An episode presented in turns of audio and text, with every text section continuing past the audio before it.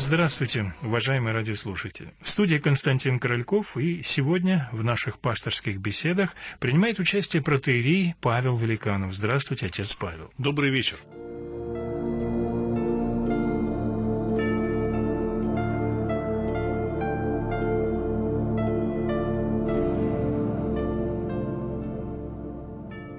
Ну, мы продолжаем наши беседы на темы так называемых блаженств, блажити, если говорить по-церковно-славянски. Мы сегодня поговорим о заповеди блаженного миротворца. Блаженного миротворца и бытии сынами Божьими нарекутся. Вот так эта заповедь звучит. Но я думаю, что все наверняка слышали и знают, в общем-то, в общем, в целом, что это такое миротворцы и что означает эта заповедь. Но мне кажется, что за вот этими простыми словами, в принципе, кроется очень большой и очень глубокий смысл смысл. Очень много того, о чем мы часто в повседневной жизни не задумываемся. Вот как вы считаете, отец Павел? Без всякого сомнения, Константин, вы правы, потому что это ведь единственная заповедь блаженства в ряду всех прочих, где дается очень конкретное обетование. То, что те, кто творят мир, они будут названы, наречены сынами Божьими. И надо понимать тот контекст, в котором эти слова произносились. Потому что в сознании слушателей, в сознании тех евреев, которым была обращена Нагорная проповедь,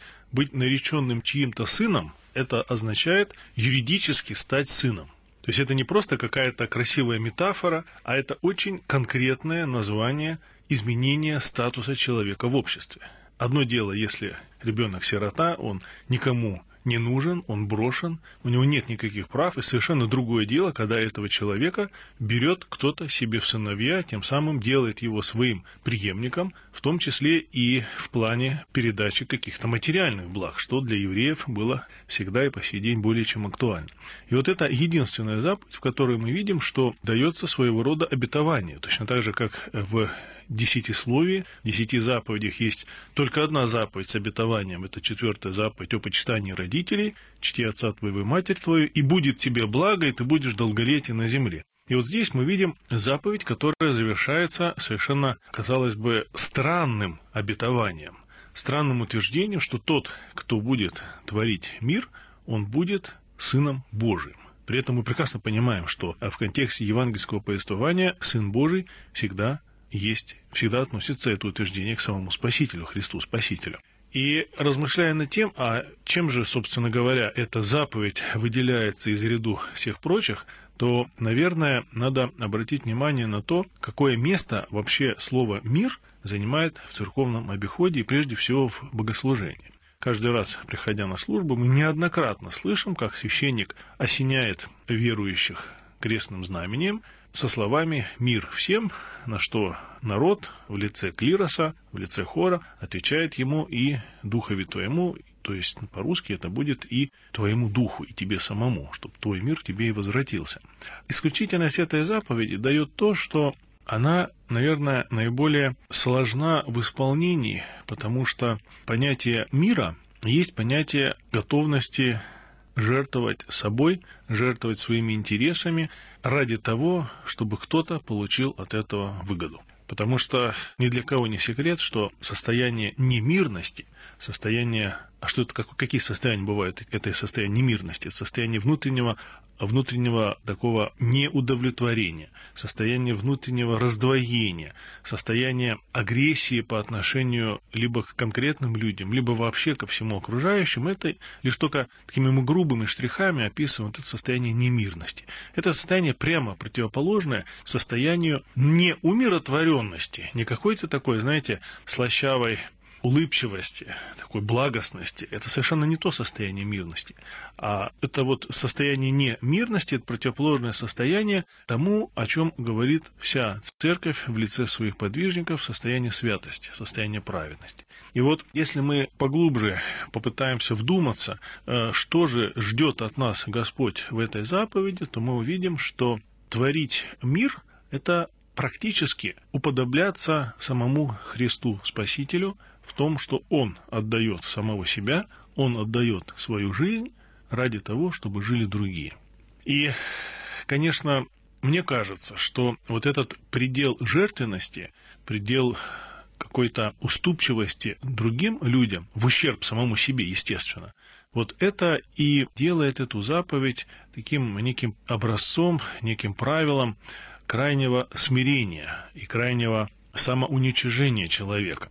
Почему вообще все заповеди блаженства, они, можно сказать, с точностью до наоборот повторяют светское, мирское представление о счастье. Да? Вот если мы просто так непредвзятым взглядом посмотрим, то мы увидим, что с точки зрения обычного, в кавычках, нормального человека, тот, кто исполняет все эти заповеди блаженства, это самый несчастный человек. Это тот, которого везде обижают, тот, кто не может противостоять себе. Что значит миротворцы? То есть он в состоянии конфликта не ставит цель разрешить этот конфликт в свою пользу или добиться какой-то, может быть, даже временной правды. А он ставит цель, чтобы среди конфликтующих образовался мир. Но это не тот мир, о котором говорят лучше худой мир, чем добрая ссора. Это совершенно качественно иной мир, связанный с тем, что этот миротворец, он пытается перевести саму проблему, перевести сам конфликт на принципиально другой уровень, на котором уже рядом появляется Христос. И вот когда верующие православные христиане, есть такой очень добрый обычай, переступают порог чужого дома, они приветствуют хозяина и говорят ему «мир вашему дому». Да?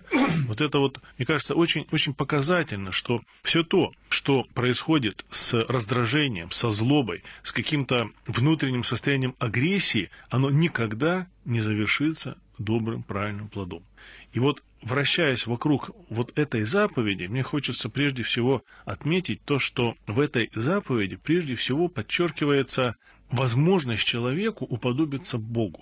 Уподобиться Богу в том, что Он есть самый главный миротворец. Он не взыскует с человека все его грехи в той мере, в которой должен был бы взыскать праведный судья.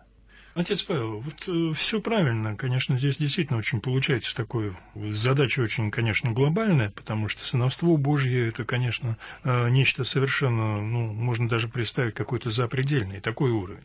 Ведь вообще, в принципе, все блаженства, вот эти заповеди, ведь, э, ну, все знают, что их отличие от, скажем, заповедей, которые мы знаем по Ветхому Завету, не убей, не укради, и все остальные заповеди, все-таки это заповеди некие запретные, это некая граница, которую ставит Бог перед человеком, да, не приступай то-то, то-то, то-то. Конечно. Да. То есть здесь вот мы сегодня в блажете, в блаженствах мы имеем, по сути дела, этакий список качеств, которыми обладает святой человек. Можно так сказать, правильно? То есть это вот тот уровень святости, которому надо стремиться, но который достаточно трудно достижим. И меня всегда, когда мы начинаем вот э, переводить это на чисто практические рельсы, всегда вот возникает вопрос, но можно ли вообще сознательно говорить о таком уровне вот, да, ну, миротворства, когда ты себя заставляешь, ты себя что-то сдавливаешь, сжимаешь, и ты вот создаешь этот мир. Но если это не является уже как бы вот твоей внутренней органикой, из этого мира как раз вот может произойти то, о чем вы говорите. Это не тот мир, это сжатая энергия, да, какая-то, вот сжатая, которая все равно рано или поздно пружина разомкнется и э, еще будет более сильная. То есть я хочу сказать о том, что как достичь этого мира так, чтобы это было вот твое органичное качество, чтобы человек этот мир действительно нес, чтобы он, он реально был внутри него, чтобы это не было неким насилием, неким усугублением ситуации. Таким, да? да, действительно, ложный мир не есть тот мир, о котором говорит эта заповедь. И отвечая на этот хорошо вовремя поставленный вопрос, мне хочется отметить, что есть некое кардинальное отличие ветхозаветных заповедей от этих заповедей блаженства, что в Ветхом Завете мы видим, в общем-то, вполне понятную, конкретную парадигму поведения. Ты должен исполнять закон, кто исполнит закон, тот праведник. Тот имеет благословение Божие, и, собственно говоря, он вполне имеет право рассчитывать на спасение. То есть у него нет никаких оснований сомневаться в том, что он спасется. И мы видим, как Спаситель поднимает планку гораздо выше – он не просто дает какой-то новый закон, который тоже также надо соблюдать, и, соответственно, мы получаем пропуск в Царство Небесное без ну, всяких то есть некое проблем. вообще юридическое, да, вот да. Э, Он радикально изменяет отношение к человеческой нравственности. Он ставит не просто бесконечно высокие планки, которых, вот как вы сказали, мы едва ли сможем достичь в своей жизни. Он определяет некие направления, некий вектор, по которому человек должен развиваться. И вот здесь гораздо важнее, чтобы то направление, в котором живет человек, действительно было правильным, а не то, на какой стадии, на какой ступеньке в этой ситуации человек оказался. И вот конкретный пример, который вы привели, действительно, как в ситуации, когда есть какой-то некий конфликт, как это сделать мир, сотворить мир с конфликтующими людьми, так, ну так, чтобы действительно был мир Христов, а не искусственное состояние конформизма, при котором вроде бы все улыбаются друг другу, но при этом также друг друга не переваривают, вообще видеть не могут. Здесь надо пойти от чего. Прежде всего, Господь ждет от нас, что мы в отношении самих себя сделаем определенную серьезную уступку. У каждого из нас есть амбиции, у каждого из нас есть какие-то свои внутренние обиды, интересы. И вот это является той самой благодатной почвой, на которой невидимым образом зреют все наши конфликты. Иногда мы просто видим человека, в общем-то, только-только с ним познакомились, а мы же чувствуем, что у нас растет к нему определенная неприязнь. Откуда это берется? А вот непонятно откуда. Но мы с этим уже, в общем-то, готовы согласиться. Почему? Потому что мы грешим доверием себе. Мы считаем, что, а, ну вот я, я-то чувствую, у меня есть такое шестое чувство, что он такой хороший-хороший, а на самом-то деле, ой, какой еще мерзавец. И мы себе верим в это. Тем самым мы закладываем в своей душе мину замедленного действия. У нас нет никаких оснований найти за этим человеком какой-то грех, какой-то негатив или какую-то подлость. Но мы уже его недолюбливаем. И вот это наша хроническая болезнь, хроническая болезнь нехватки любви. И почему происходит нехватка любви? Да потому что наше сердце, оно такое, знаете, как сказать, оно скукоженное оно вот все время смотрит внутрь себя, оно с собой-то привыкло, любимым, общаться, говорить, радоваться самому себе, а для других открыться ему больно. Ему надо как бы вот ставить какие-то внутренние такие, знаете, распорки в это сердце, чтобы в нем образовался какой-то некий вакуум. А какой-то вакуум – это опять-таки э, какое-то состояние, ну, не неестественное вот для этого скукоженного, в общем-то, вполне комфортного для человека сердца. И вот когда мы соглашаемся с тем, что мы заочно осуждаем других людей, мы рано или поздно приходим к состоянию конфликта. Это вовсе не значит, что нас всегда окружают люди очень святые, очень праведные.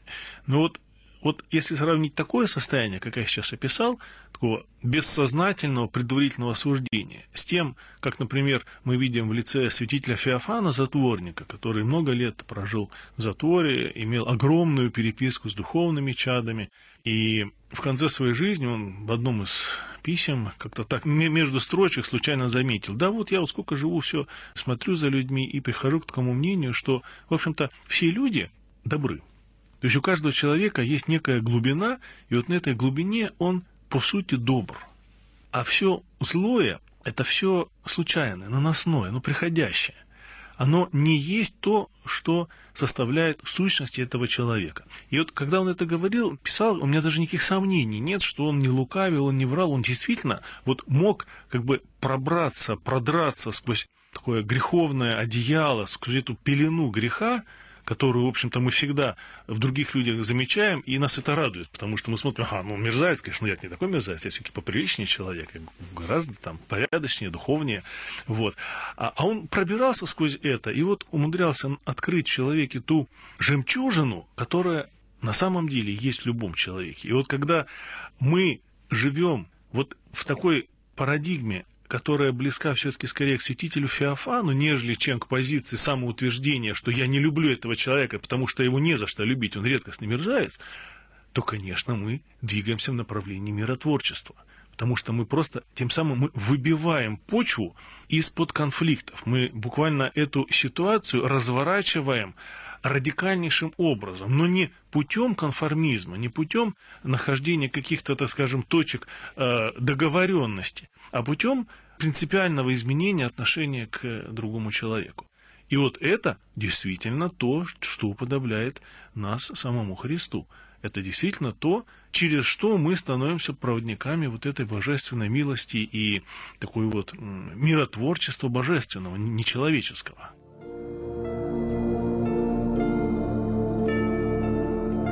Пасторские беседы.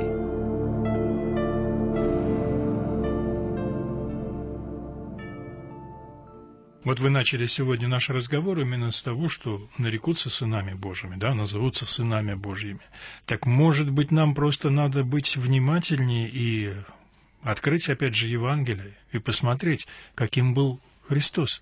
Каким был Спаситель. То есть мы можем исходить, наверное, вот в этом именно из примера, то есть из некого уподобления, или это не совсем так? Да, без всяких сомнений. Более того, вот, к сожалению, немалая часть нашего современного общества живет таким ложным, совершенно ложным представлением о личности Христа Спасителя. Здесь такое же, такое же даже некорректное именование Христа Иисусик, да, вот этот Иисусик такой вот благостный, такой забитый, никому ничего не, не смеющий возразить, который, как бы, в общем-то, свою миссию не выполнил, которого убили, ну, там, а все остальное там никто и не знает. Это вот, вот знаете, стереотип, э, созданный э, ну, понятно, литература он, да, еще да, он, он, конечно, пришел к нам э, с Запада, конечно, это такой некий продукт крайней секуляризации, в общем-то, исчезновения из облика Христа той духовной силы, которая сохраняется все-таки в традиции православного предания, прежде всего в традиции богослужебных. Вот. Так вот, образ Христа нам совершенно тот образ, который мы видим в Евангелиях, он не дает никаких оснований для подобного прочтения его. Мы видим, что Христос был в том числе иногда и в гневе, мы видим, как он прогоняет торговцев из храма. Он просто их избивает. Он берет, значит, плеть и начинает их хлестать оттуда, ну, пошли отсюда, вон. Вот что это? И как это можно связать с, с миротворчеством? Казалось бы, да? Или там ситуация, когда ударяют э, по щеке, а вот, и начинают перед лицом первосвященника, говорят, да что ты меня бьешь? Да что ты меня бьешь? Почему ты меня бьешь? Вот. И таких э, эпизодов мы можем встретить немало, когда евангелисты говорят о том, что Христос возмутился духом своим, там, или вот буквально недавно было чтение об исцелении э, скорченной женщины в субботу, да, когда Спаситель сделал, и, и помните, когда он, и возрев на них с гневом, сказал, вот если перевести на нынешний язык, это примерно будет звучать так. Вот вы, фарисеи, в субботу каждый из вас отвязывает своего вала, свою скотину для того, чтобы пойти напоить. А эта женщина, которая рядом с вами здесь на протяжении 18 лет была скована сатаной и фактически не жила как человек, вот вы к ней относитесь хуже, чем к своей скотине. Понимаете? Это, ну, в общем-то, даже не завуалировано в евангельском чтении, оно, в общем-то, так и есть. Христос прямо не обинуясь, он не стесняется говорить эти слова, которые, ну, мягко говоря, ну, не совсем политкорректны. Ну, а просто жесткие, достаточно и жесткое выражение да. своих каких-то... Вот, да, жесткие. И при этом, смотрите, и при этом же другая евангельская ситуация, когда мы видим Закхея, редкостного грешника – человека, который не просто там в душе совершает какие-то грехи или там тайно совершает грехи, а человек, который по причине своей грешности, откровенной грешности, он ненавидим самим народом. То есть это просто не то, что э, некий образец греха, некое воплощение греха. Не хочется сейчас приводить какие-то примеры, с чем его сравнивают. Вот. Э, я думаю, каждый догадается, с кем можно сравнить, и при этом мы видим, что он берет, буквально выдергивает этого человека, идет к нему домой и показывает такую искреннюю любовь. То есть он переступает вот через эту всю человеческую скверну, человеческую нечистоту, хотя, опять-таки, ему тоже ничего не мешало бы сказать ему, ух ты, негодяй такой, его, да, да как, как ты вообще смел там все. Но ведь Спаситель не для того обличает, чтобы как бы унизить человека, да, вот как часто мы делаем, потому что нам надо самим утвердиться, мы другого человека унижаем. И опуская его, сами возвышаемся.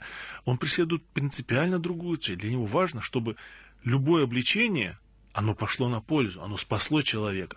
И любая любовь, проявленная к этому человеку, она опять-таки стала работать для его спасения. И поэтому, конечно, мне кажется, что вот сам образ Спасителя как миротворца, он побуждает нас немножко по-другому мыслить о миротворчестве, не заниматься таким, знаете, как бы причесыванием наших конфликтов, чтобы конфликты переводить в такое русло, ну, более или менее, как сейчас говорят, а, интеллигентная, да, то есть мы конфликтуем, но мы не бьем друг другу физиономии, да, мы не ругаемся бранными словами, у нас все как бы так вроде бы внешне тихо, спокойно, а на самом деле у каждого из конфликтующих сторон в душе просто ядерный взрыв, но есть большое количество различных э, фильтров, и на, на выходе выходит там, конечно, не, не то, что огонь, а просто какая-то вот, вот какое-то теплое движение. Видно, что человек это не, не, не безразлично. Так вот, это, в принципе, неправильно. Это не, это, это не, не то миротворчество, о котором говорит Спаситель. И вот э, если исходить из того, как Христос относился к тем, кто его окружал, тем, э, кто был рядом с ним, то мы увидим, что он не стеснялся ни обличить человека, не поддержать того, за поддержку которого, за, за поддержку которому он мог быть сам осужден теми, кто даже был его же друзьями, его же учениками.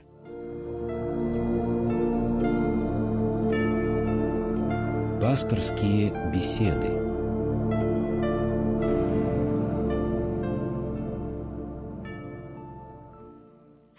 Конечно, вот то, что вы говорите, все правильно, но все равно, конечно, остается вот ощущение, вот, ну, не знаю, вот такого миротворчества, такого уровня миротворчества, мне кажется, что оно очень трудно достижимо в нашем мире. Потом смотрите, вот все мировые процессы, да, ведь это отражение нас внутри. И вот эти конфликты уже Без глобальные конечно, между, да. между странами, этнические, религиозные конфликты, да, вот это все, это же отражение нашего внутреннего состояния. То есть вот это э, достичь этого мира, как показывает вообще э, вот развитие всех нас, вот две тысячи лет, да, уже мы как бы идем христианским путем, две тысячи лет. И вот если посмотреть, все-таки э, миротворчества очень мало. Ну, не знаю, вот 21 век, он уже имеет совершенно другие, может быть, конфликты, другие вот э, разрешения противоречий, чем это было до того. Но оглянуться назад и посмотреть мало очень того, вот, где было бы проявлено вот это настоящее миротворчество. Конечно, были наиболее такие яркие в истории нашего мира люди, которые этим миротворчество проповедовали, старались что-то делать и оставили о себе глубочайший след, но при всем при том, вот общая обстановка, общая ситуация, да, ну вот сейчас вот нет войн, но вот если посмотреть, насколько мы Зыбко все, все, да, насколько зыбко, мы да. все конфликтуем друг с другом и со своими ближними, и со своими дальними. Мы осуждаем, обсуждаем, внутри в нас кипит ярость, гнев. То есть это для любого человека абсолютно знакомые чувства. То есть иногда создается ощущение, что все-таки мы где-то остановились, что, что не происходит вот этого процесса. Вот почему так? Ну, Константин, я хотел бы сразу вспомнить про тот мир, который все-таки некогда воцарится в нашем мире. И мы знаем свидетельство Божественного Откровения о том, что э, перед пришествием Христовым, тогда, когда благодаря воцарению Антихриста во всем мире наконец-таки воцарится мир, то есть будут какими-то политическими, экономическими, иными рычагами разрешены все конфликты, то это и будет самым страшным состоянием, которое будет возможно на Земле. Потому что это будет мир не во Христе, а мир против Христа. То есть это будет некая целостность мира, обращенная против Христа, а значит, через это и против всего человечества. То есть это такового. значит, эта целостность будет достигнута только силовыми методами, да? или да, не да, преображением верно. человека да, да, абсолютно верно. То есть это будет именно тот самый искусственно насажденный, насильно насажденный мир, который по сути своей будет не созидать человека, а наоборот его уничтожать. И мы знаем, что этот мир будет достигнут огромной кровью и огромными жертвами. И поэтому вот у меня язык, конечно, не поворачивается сказать, что э, этот мир, тот самый мир, ради которого, э, о котором говорит заповедь блаженства. То есть это антихристианский мир. Но если вернуться снова к вашему вопросу, то, конечно, вот это состояние мира творчества, оно начинается не с того, когда, не с того момента, когда человек э, становится каким-то политическим деятелем, или в его руках оказываются крупнейшие рычаги управления процессами, когда он может в своей семье создать атмосферу, такую обстановку, в которой дурным тоном является настаивать на своем и конфликтовать. Понимаете? Вот это состояние внутренней мирности, умиротворенности, есть состояние действия благодати Святого Духа. И мы знаем, когда к святому старцу приходит человек, то зачастую, особенно люди, которые живут вне церкви, они вдруг ощущают какую-то необъяснимую умиротворенность и тихую радость. При том, что это не связано с какими-то психологическими там тренингами, это не связано с разрешением каких-то внутренних конфликтных ситуаций или еще чего-то. Это просто такое вот очевидное воздействие на душу другого человека божественной благодати через рядом находящегося праведника. И вот я думаю, что преподобный Серафим Саровский, который, помните, сказал стежи э, «внутри себя дух мирен», и вокруг тебя спасутся тысячи. Вот это и есть та самая единственная верная христианская парадигма, которая позволяет нам в нашей жизни реализовывать заповедь о миротворчестве.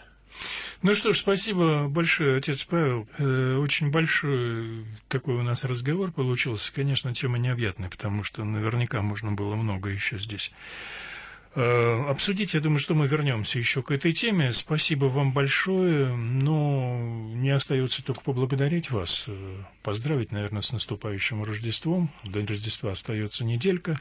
Вот самая такая, в общем, у нас неделя интересная, насыщенная. Поэтому с праздником, с праздником Спасибо, тоже наших дорогих радиослушателей, с наступающим Новым годом мы поздравляем вас.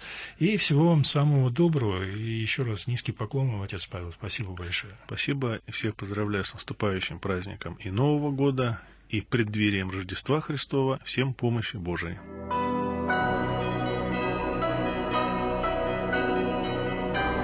Вы слушали программу «Пасторские беседы» из цикла «Мир, человек, слово».